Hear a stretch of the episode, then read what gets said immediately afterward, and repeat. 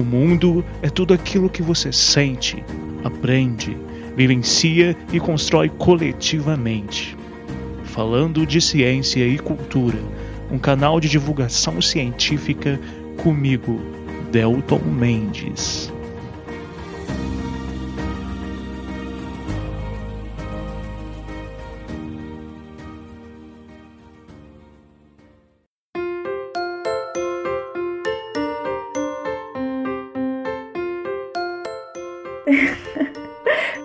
Sou o Delton e sem a arte eu não seria a pessoa que eu sou hoje. Eu não seria mesmo. Eu sou Yasmin Alice. Parafraseando o ator Leno Sacramento, eu digo: a cultura para nós, povo preto, não tem que ser da bala. Ela não pode ser da bala.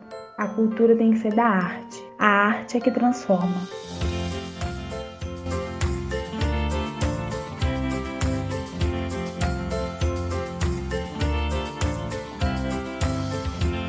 Sejam muito bem-vindos, ouvintes, à nave do Falando de Ciência e Cultura. Eu sou o Delton e hoje, nesse episódio 25, nós vamos navegar pelos conhecimentos da Yasmin, que está aqui comigo para falar mais para a gente sobre a importância da arte, dos teatros negros, da arte negra, né, Yasmin? Como um todo, toda a complexidade que envolve vários aspectos, inclusive também falar um pouco mais sobre o Olodum, que tem uma importância muito grande para nós no Brasil. E, enfim, temos uma pauta muito recheada, formativa e que é, um, é uma trincheira de resistência né, nesse contexto no qual estamos, de extrema desvalorização da arte, dos artistas, nesse atual governo, inclusive. Enfim, é, querida Yasmin, seja muito bem-vinda e fique à vontade para se apresentar para o pessoal. Eu sou Yasmin Alice, Nasci em Bertioga, uma roça linda aqui pertinho de Barbacena. Foi lá que me criei na religiosidade do Congado, assim como toda a minha família, que é a base do meu entendimento enquanto afrodescendente. Atualmente eu moro em São João del Rei e sou graduanda em teatro pela UFSJ. Sou dançarina no grupo de dança afro de Deori e integrante do Movimento Negro Unificado. Em 2018, no segundo semestre, eu participei de um programa de mobilidade acadêmica, onde eu estudei durante um ano e meio na Escola de Dança da Universidade Federal da Bahia. Uhum. Venho traçando minhas pesquisas na área de performance ritual, cultura popular, teatro e dança negra, aprendendo sempre mais na vida do que na universidade, principalmente com os mais velhos. Eu vou falar no episódio de hoje um pouquinho sobre teatro negro, com recorte no bando de teatro Lodum e suas perspectivas políticas e educacionais. Desde já eu quero agradecer ao grande Doce Delton, muito obrigada. Saudar todos aqueles que vieram antes de mim. Saudar toda a intelectualidade preta, porque se não fosse por vocês eu não estaria com tanto material para estudar, rompendo barreiras e inserindo nossa gente na história, nos palcos e nos livros. Salve! Então, bora começar?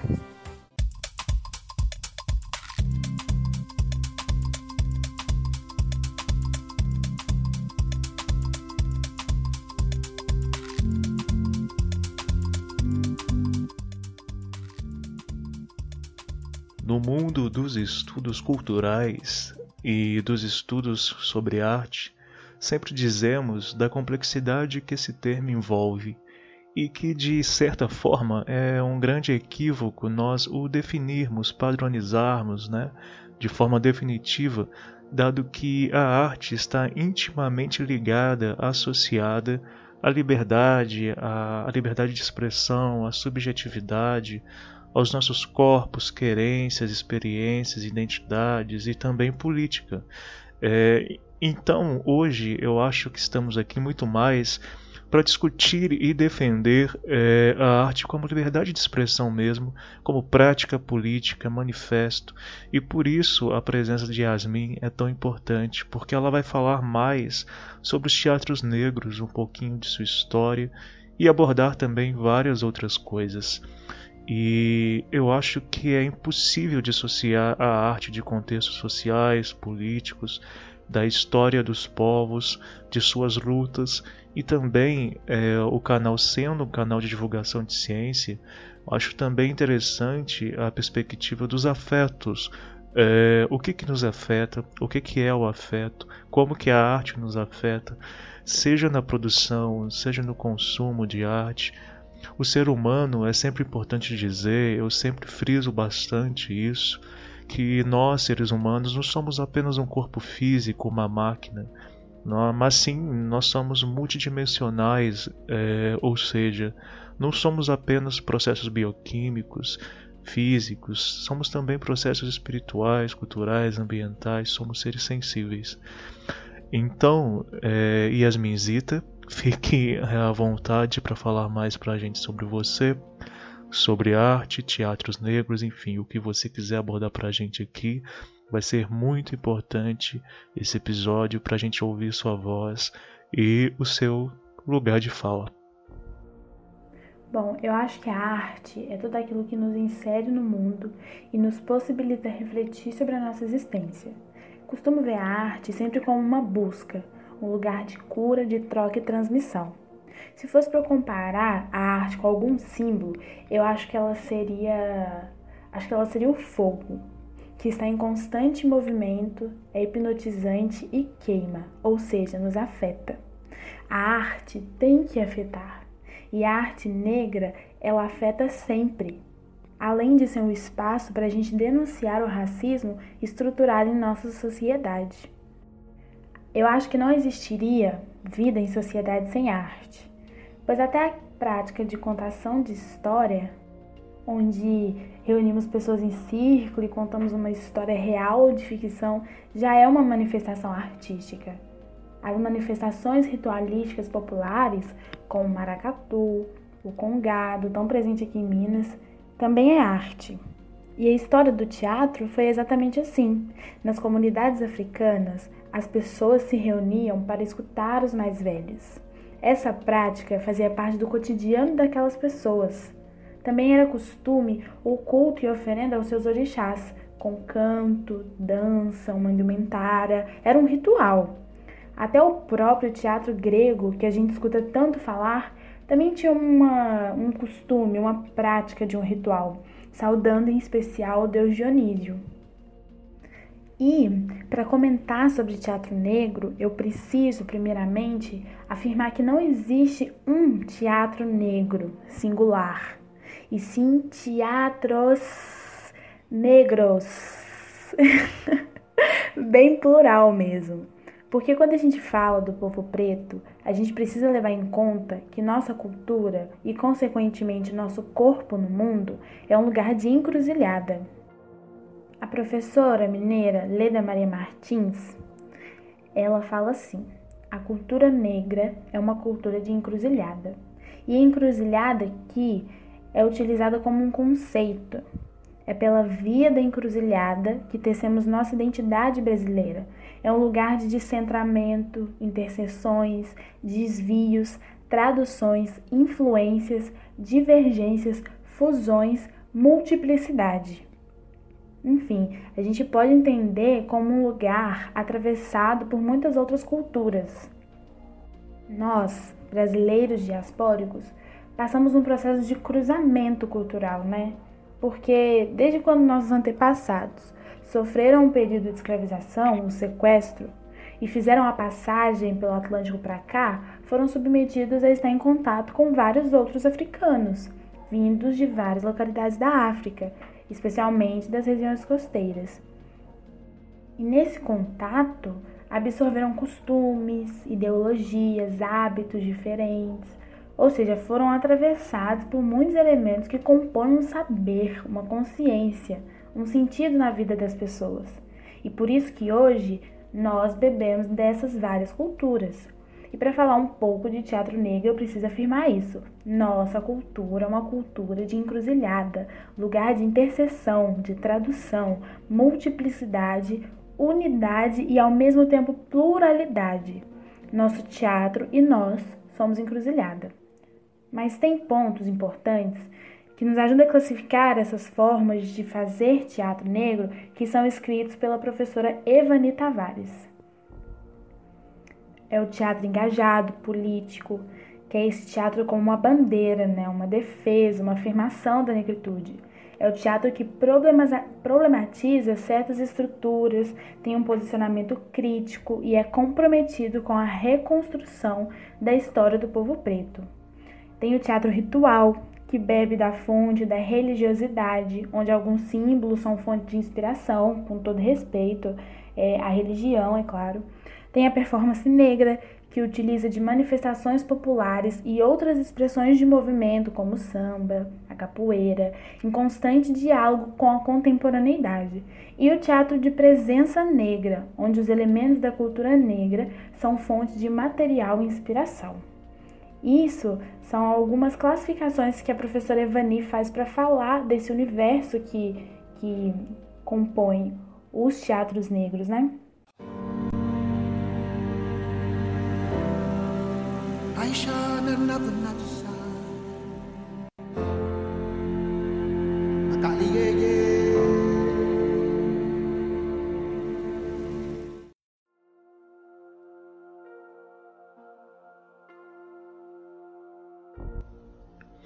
Yasmin, é, conta mais pra gente sobre a história do teatro negro no Brasil eu imagino que esteja totalmente relacionado né, com processos de lutas políticas, sociais, e falando em teatro, é, remetemos também diretamente a atividades grupais, coletivas. Eu, você pode apontar algum grupo de teatro negro que você conseguiria mencionar para a gente, para os nossos ouvintes, para a gente debater, ou grupos, ou movimentos mesmo, arte, né, no Brasil e no mundo? A história do teatro negro no Brasil, ela vem carregada de um desejo político, social e educativo. O Teatro Experimental do Negro, criado por Abdias do Nascimento em 1944 lá no Rio de Janeiro, era um coletivo formado por atores e atrizes negras e que buscavam em cena retratar a realidade de operários, empregadas domésticas, pessoas sem teto, enfim, pessoas invisibilizadas.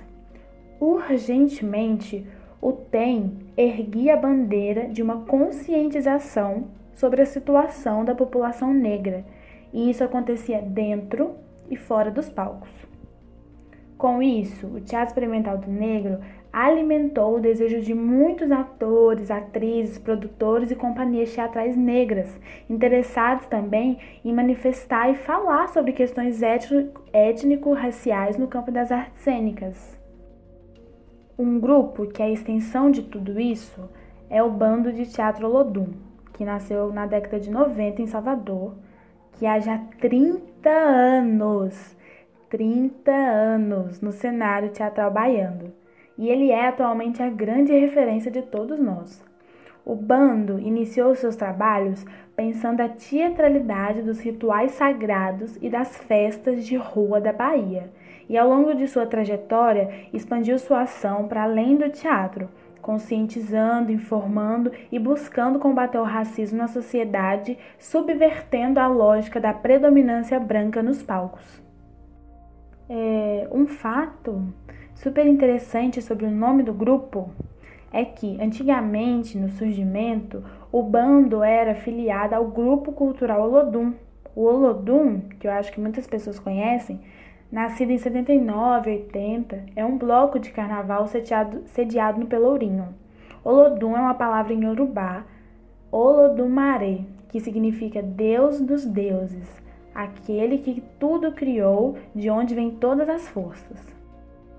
É um nome muito bonito, né? Muito significativo. Bom, a criação dos blocos afros na Bahia foi inspirada pela explosão que aconteceu a partir da década de 70 nos Estados Unidos com o movimento do Negro é Lindo, Poder Negro e o movimento dos Panteras Negras, atrelados com a indústria musical que na época difundia músicas de ritmos afros. Então, o movimento preto político norte-americano e líderes como Malcolm X, por exemplo, foi uma forte influência para que o povo preto de Salvador também se articulasse por lá, impondo respeito, consciência e autoestima. Explodiu então os blocos afros de carnaval na Bahia, que agiram e agem até hoje fielmente na preservação da cultura negra, com suas roupas, os adereços, as músicas, as danças, tudo, tudo preto. É muito lindo. O Olodum tem um histórico de práticas educacionais muito importante, que se consolidou com a construção da Casa Olodum, que foi criada em 1991 no Pelourinho. Quem for para Salvador tem que conhecer. Cada ano de carnaval, o Olodum produziu um tema diferente. Já foi o movimento político de Cuba, exaltação do Antigo Egito, a história da colonização da ilha de Madagascar. Enfim, o grupo tinha e ainda tem uma preocupação na formação de uma ideologia e uma consciência antirracista em conexão com os ritmos dos tambores. Para você ter uma ideia, Delton, o Olodum, no início dos anos 90, foi capaz de reunir mais de 50 mil pessoas na Praça de Castro Alves, no evento que foi uma saudação ao Nelson Mandela quando ele visitou a Bahia. Olha só a grandeza disso: 50 mil pessoas. Caramba, é realmente muita coisa. E o Olodum, então, ele tinha forte essa perspectiva educativa mesmo, né? E, e aos poucos ele foi se aproximando do teatro, certo? É isso mesmo? O Olodum tinha essas práticas educacionais e ele foi expandindo o horizonte e se aproximando do teatro. Em outubro de 1990, eles abriram uma grande audição para selecionar pessoas de todas as idades, todas idades mesmo, para formar um elenco de um grupo que durante muito tempo teve como diretor o Márcio Meirelles. O Márcio propôs um projeto de trabalho cênico partindo da realidade cotidiana do povo baiano. Aí ele teve seu projeto aceito por João Jorge Rodrigues, que era presidente do Grupo Cultural Olodum, e aí firmaram uma parceria com autonomias financeiras. Então surgiu o Bando de Teatro Olodum. O Teatro do Bando é um teatro negro, popular, político. A construção de peças próprias sempre se dá em coletivo e através de pesquisas de campo. O bando promoveu uma mudança histórica da negritude e do teatro na Bahia, com muitas de suas peças que rodaram o mundo. Aí eles passaram por baixas e altas temporadas, mas o bando sempre esteve marcando presença, resistindo e abrindo portas para nós, artistas pretos. Com certeza, vocês já ouviram falar do filme O Paió, que derivou da peça do mesmo nome, e eu acredito que é a mais famosa de todas, que virou o filme, né?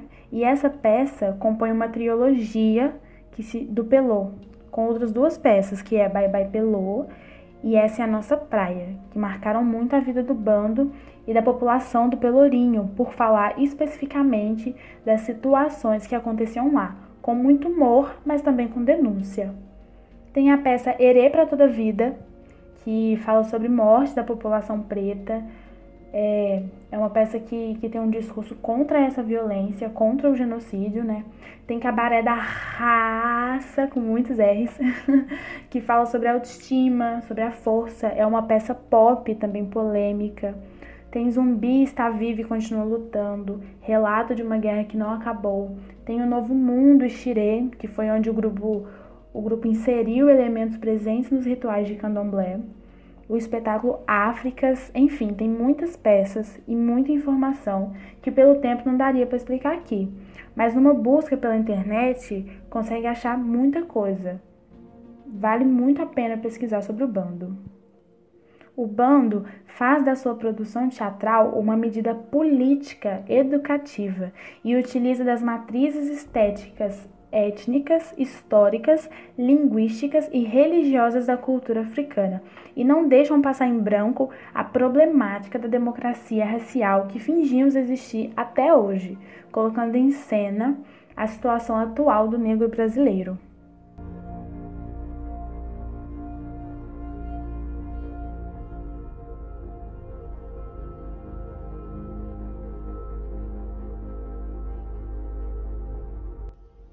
Yasmin, é, tudo isso que você trouxe é muito importante, inclusive para que os nossos ouvintes entendam esses diversos contextos. Mas eu acho que o que mais chama atenção, pelo menos o que mais me chama atenção e preocupação, é essa padronização, né, essa estereotipação sobre como a maior parte da sociedade compreende o teatro, compreende a arte, o que acaba por diminuir, é, não valorizar e estimular outras vertentes.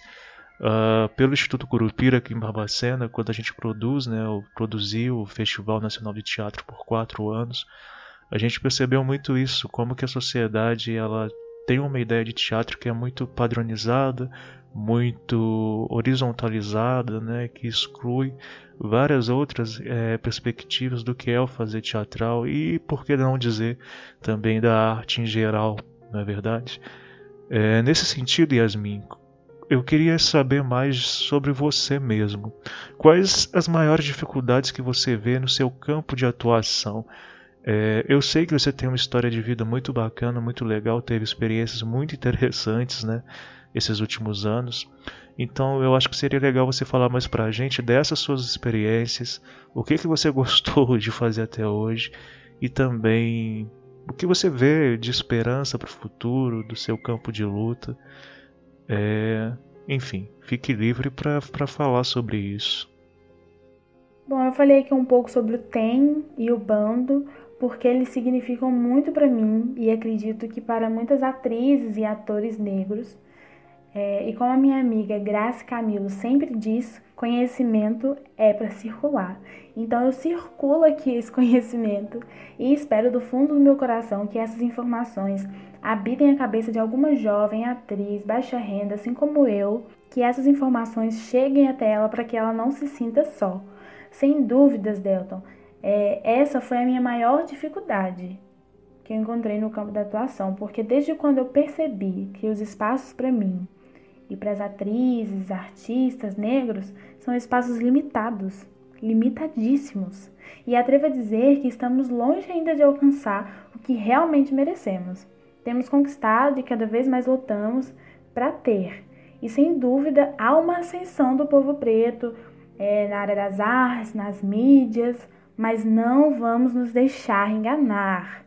Não vamos achar que ver um ali e outro é o suficiente, sendo que somos, sendo que somos mais de 54% da população. Então, vamos ficar de olhos bem abertos e corpos preparados. Repito, somos mais de 54% da população. Eu entrei na faculdade em 2016 e eu tive poucas matérias assim que eu fiz em que eu realmente me senti contemplada com o conteúdo que estava sendo transmitido. É, eu fiz uma que foi de teatro e cultura, que foi massa porque a gente abordou muito sobre as manifestações culturais brasileiras. Fiz uma chamada Performance como Linguagem e uma sobre Ariane Suassuna. E eu tive é, um acesso a materiais teóricos que me fazia ver uma perspectiva não eurocêntrica dos meios teatrais, e isso é grave, porque a gente sai da escola e vai para a faculdade e fica estudando apenas uma versão da história, contribuindo para uma noção de uma cultura, de uma arte branca. Isso é grave. Foi muito importante para mim também quando eu fiz é, disciplinas de voz em cena com a professora Juliana Mota, que é a única professora preta titular do curso de teatro da UFSJ. E foi um espaço que eu pude falar sobre autobiografia em cena. Pude é, testar dramaturgia, jeitos e modos em que eu me sentisse à vontade e afim de fazer, sabe? Porque a gente fica sempre estudando é, tantas coisas que a gente não se sente representado, então nessa disciplina eu tive essa oportunidade. E quando eu passei um ano e meio em Salvador, foi que eu tive muita referência, afago, carinho e me sentia afim, com tesão, assim, pelos estudos e pela faculdade, porque eu estava tendo aula com professores pretos, é, com temáticas pretas, estava me, tendo uma perspectiva de futuro com o que eu me propus a fazer, sabe? Porque eu comecei a enxergar nas teses que eu, que eu lia, comecei a ver espetáculos, comecei a dançar danças que faz parte de quem eu sou e do que eu entendo e de como eu quero seguir profissionalmente daqui para frente. A Universidade Federal da Bahia ainda é um meio muito branco, assim como toda a universidade, porque a gente sabe onde se concentrou a produção de conhecimento, a intelectualidade. Mas para mim, estar lá foi muito importante e engrandecedor. Estar em Salvador foi uma aula aberta, assim, tanto na cidade, com as vivências e relações que eu tive, e na faculdade. Especialmente porque o Nordeste tem uma valorização muito grande com a cultura popular.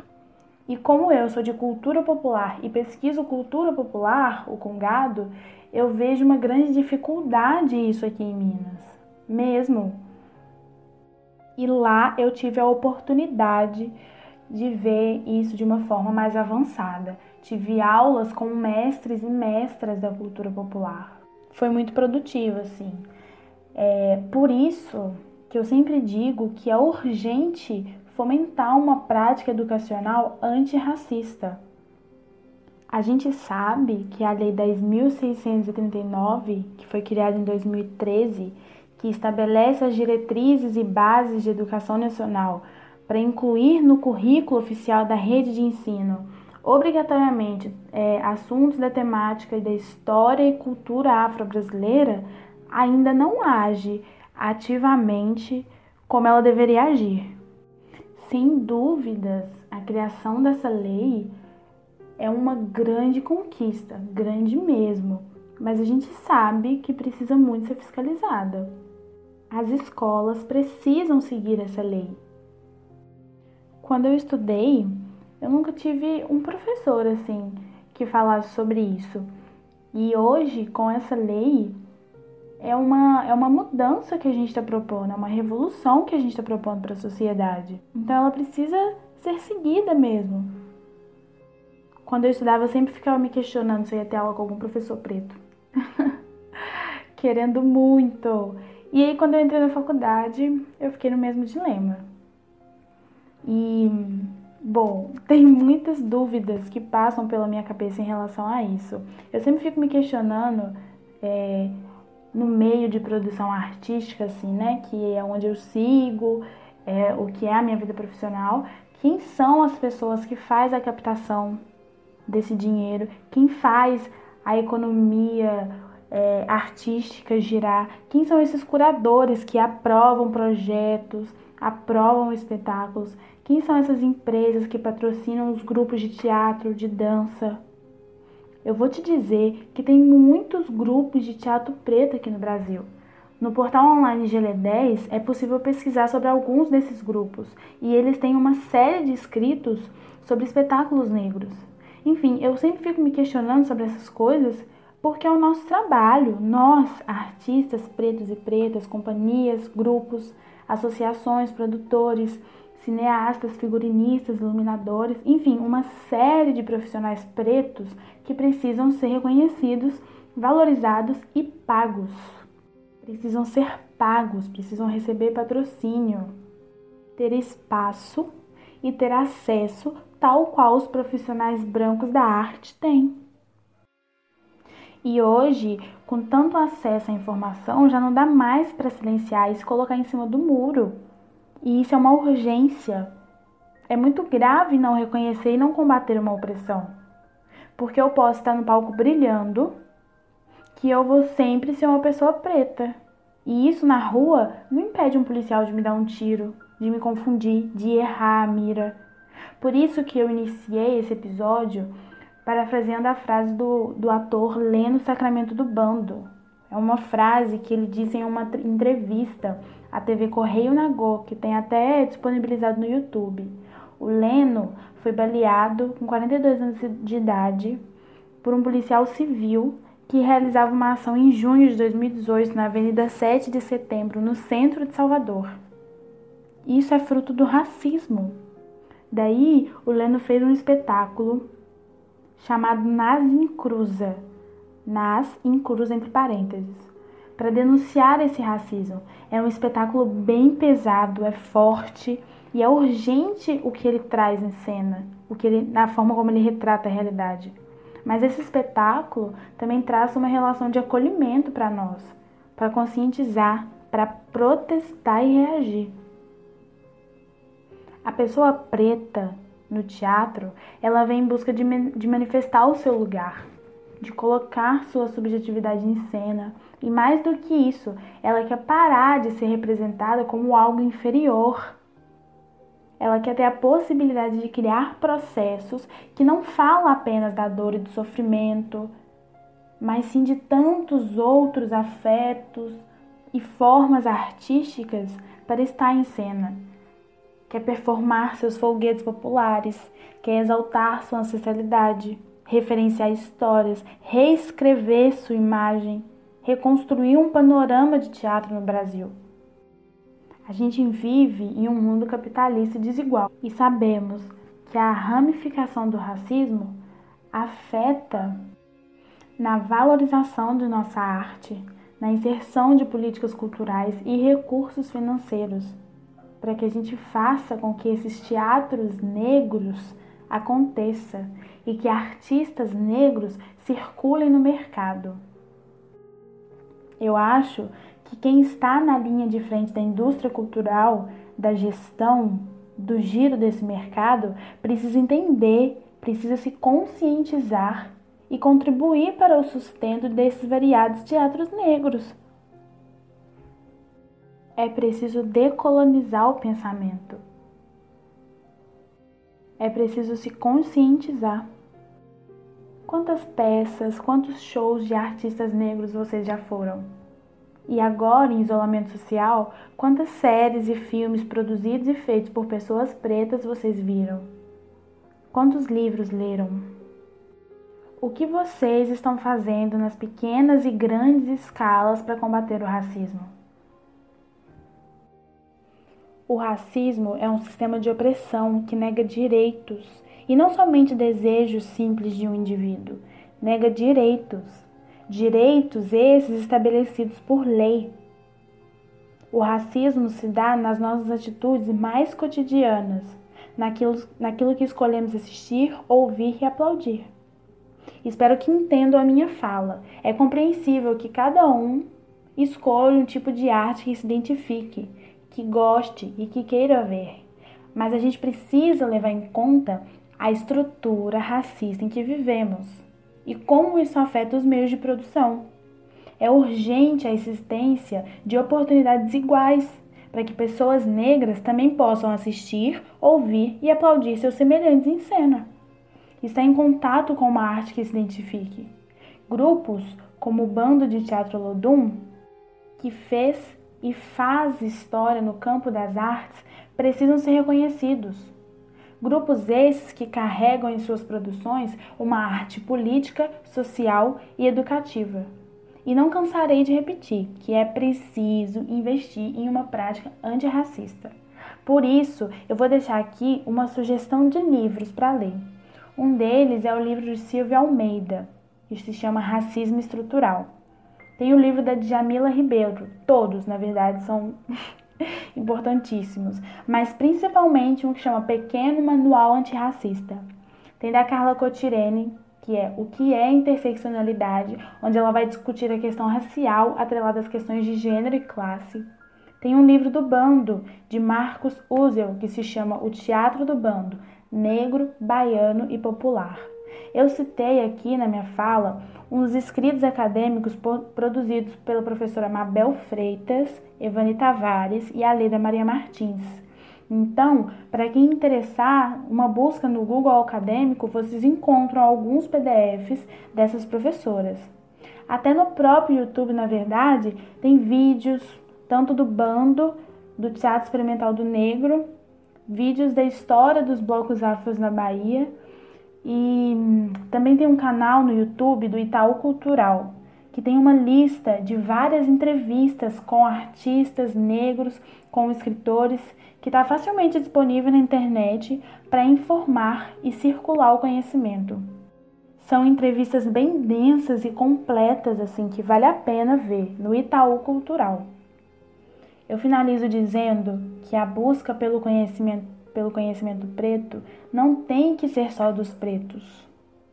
Os brancos também precisam conhecer nossa verdadeira história, nossas potências.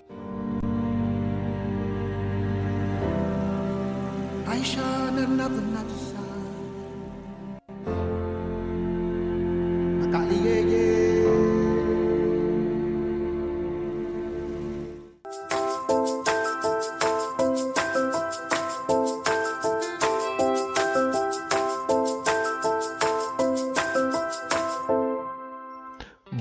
Yasmin, querida, é, estamos chegando ao fim desse episódio, então eu agradeço imensamente pela sua participação, pela sua presença.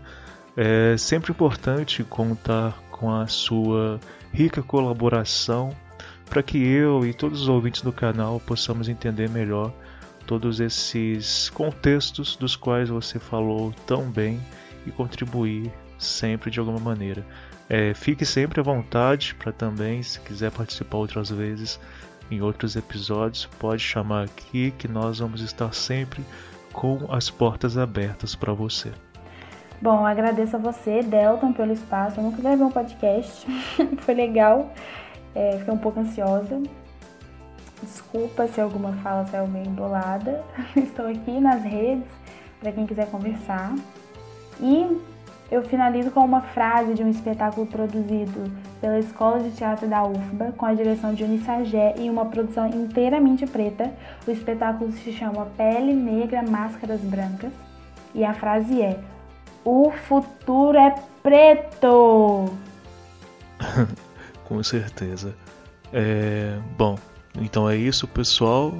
Grande abraço e até o próximo episódio.